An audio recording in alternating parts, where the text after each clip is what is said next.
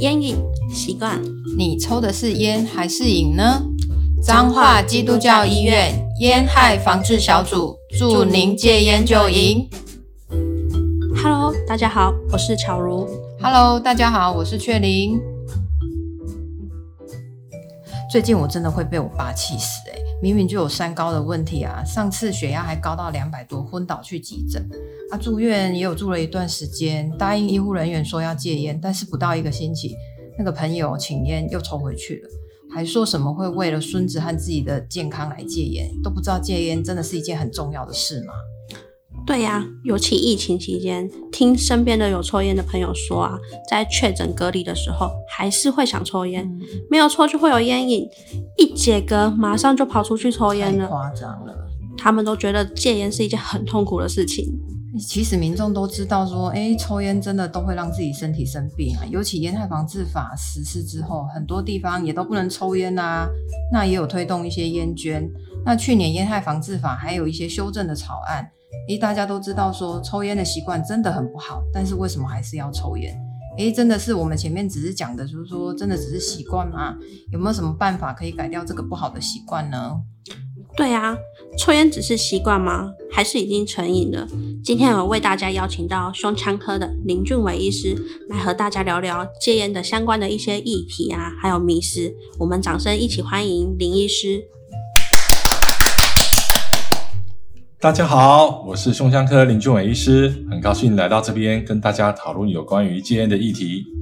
我们想请问一下林医师吼，在政府的推广戒烟啊与扩大一些无烟环境的部分，和民众对健康意识的抬头，我们可不可以对我们说明一下台湾现在目前吸烟人口的一些比例呀、啊，有没有一些变化？没问题，依据国人吸烟行为的调查。台湾自民国九十八年一月开始实施烟害防治法，征收烟品健康福利捐，强化民众对于香烟危害的认知。依据福利部的资料显示，民国九十七年成年人的吸烟率已从二十二 percent 下降到民国一百零九年的十三 percent，降幅超过四成了。嗯，但是在男性抽烟有明显下降，女性呢则持平。男性抽烟的族群呢，大多集中在四十到六十岁之间，女性却以二十到二十五岁居多，分布大有不同。中年男性每三人就有一个人有抽烟的习惯，虽然整体抽烟的比例有大幅的下降，但抽烟的人口还是很多。所以呢，我们还有很大的进步空间。哇，果然吸烟率虽然下降，但是抽烟的人真的还是不少诶。那但是走到哪里，就是都还是会闻到让人家觉得很讨厌的二手烟，真的是有够臭的。但是，嗯，戒烟真的那么难吗？有没有什么方法可以帮大家来戒烟呢？要谈如何戒烟之前，要先了解到自己有没有戒烟的动机。有了动机，才可以帮助自己在遇到瓶颈的时候继续坚持下去。让烟友想要戒烟的动机有四大原因：一是让自己更健康；二怕生病；三怕老；四怕影响到怀孕等问题。其他的原因还包含怕影响到家人的健康，还有同侪的观感问题，还有自身经济的问题。但理想是美好的，现实总是残酷的。根据国内的调查，在过去一年，吸烟的民众。事实上，有很多人都有产生想戒烟的念头，但大多数都是以失败告终。哇，原来很多人都时有试着想要戒烟呢，但是为什么失败了呢？会不会是方法用的不对啊？没错，根据调查显示，有四分之三想尝试戒烟的民众，他们维持的时间都不到一个月。仔细再分析他们失败的原因呢？他们使用的方法居然只有不到一成的人有靠着戒烟门诊来戒烟，其中里面来讲的话呢，有八 percent 的话却是自己去药局买戒烟药物来使用。大多数的人呢，都是想说靠自己的意志力就来完成戒烟。嗯，听起来单靠意志力戒烟好像蛮容易有风险的，而且成功率还蛮不高的诶。没错，依据国际研究显示。只靠自己的意志力，而没有专业团队的一个协助的状况之下的话呢，他们的戒烟成功率低于五 percent。若有专业的协助，可以提高戒烟成功率两倍。国内推行的二代戒烟，六个月的戒烟成功率约有三成，加上利用免费的戒烟服务专线，多次的咨询，那六个月的戒烟率的话呢，可以高达四成。由此可知，有戒烟的动机是戒烟最重要的一个基石。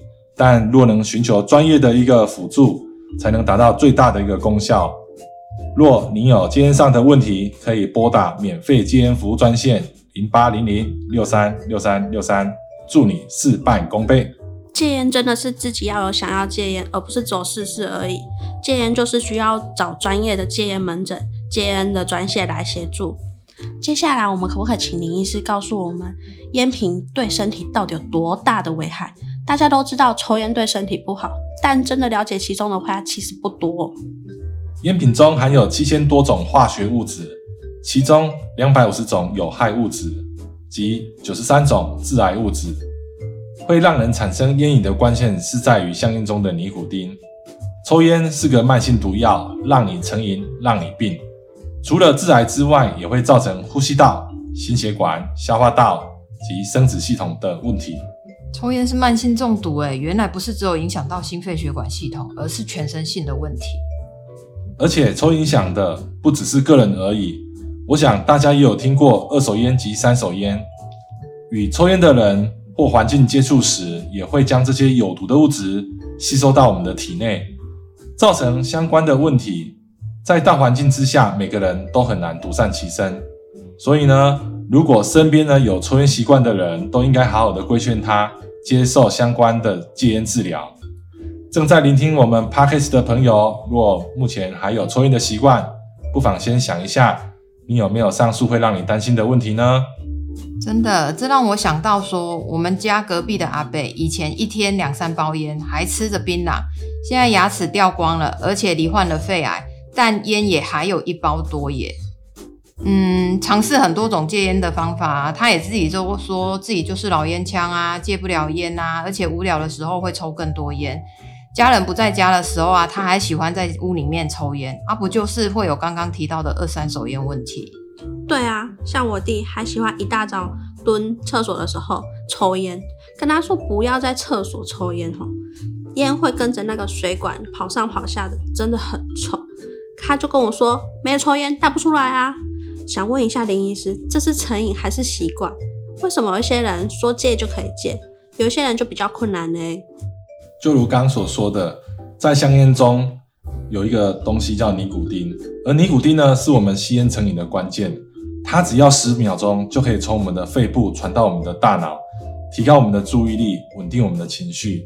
但是呢，经过半年到一年的时候的话，就会开始让我们的身体对尼古丁产生依赖。造成类似吸毒的慢性成瘾。哇，尼古丁真的是太容易让人家上瘾了，竟然只要十秒钟，跟吸毒没什么两样。而且一天抽两包烟，就是烟瘾真的很大吗？有没有什么方法可以评估自己的烟瘾呢？目前呢，我们大多数是用尼古丁量表来评估自己的烟瘾的程度。这个量表呢，可以帮助想戒烟及正在吸烟的你，更了解到自己目前对烟瘾的依赖程度是如何。那这个量表主要是由六个问题所组成。问题一：起床多久你会想抽第一根烟？问题二：禁烟的场所不能抽烟时会不会很难受？问题三：早上的第一支烟是不是你最不能放弃的那一根烟？问题四：你每一天会抽几根烟？问题五：起床后一个小时内是不是你一天当中抽烟抽最多的时候？问题六：当你生病，大部分时间都得卧床时，还会不会想抽烟？经由这六个问题，会去评估你的分数。如果呢，你的得分是在三分以下，代表你对尼古丁是所谓的低度成瘾。而如果你有想要戒烟的话呢，可以找专业的戒烟师来协助你。如果你的分数呢是在四分以上，代表你是中高度的一个成瘾情形。在这时候的话，如果你想要戒烟，那单靠自己的意志力，大多数会失败。这时候呢，我会建议你要找医师跟戒烟卫教师一起的介入，来帮助你找到适合你的一个戒烟的方式。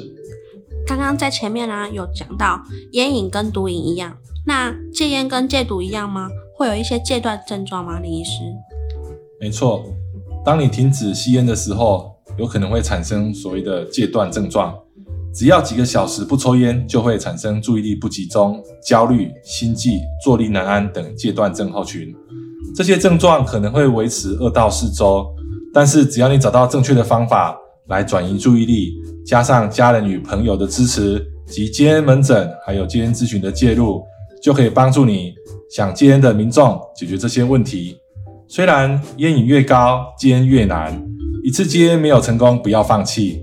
成年男性尝试戒烟平均都在三次以上，反复的戒烟门诊介入，才能协助你成功戒烟。